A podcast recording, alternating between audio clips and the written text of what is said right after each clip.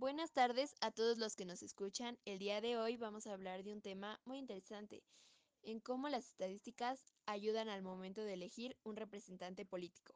Para empezar, hablaremos de qué son las estadísticas y la probabilidad, que es un tema muy relacionado con el anterior.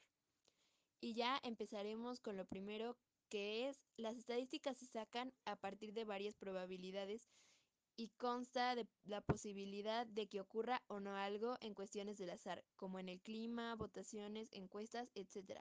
Por otro lado, una probabilidad es las posibilidades de que ocurra un suceso aleatorio, es decir, cualquier subjunto del espacio muestral, o sea, el conjunto de posibles resultados es una experiencia aleatoria.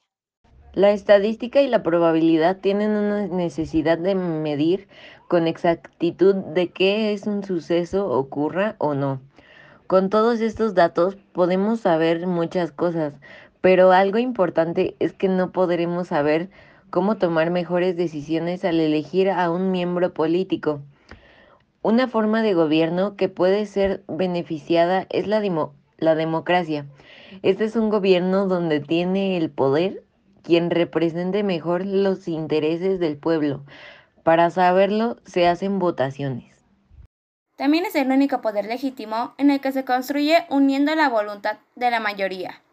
En esto también participa activamente el pueblo.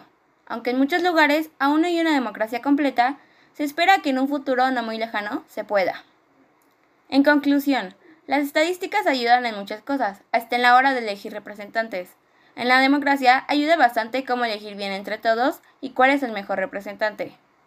Y eso sería todo. Muchas gracias por escucharnos. Que tengan una linda tarde.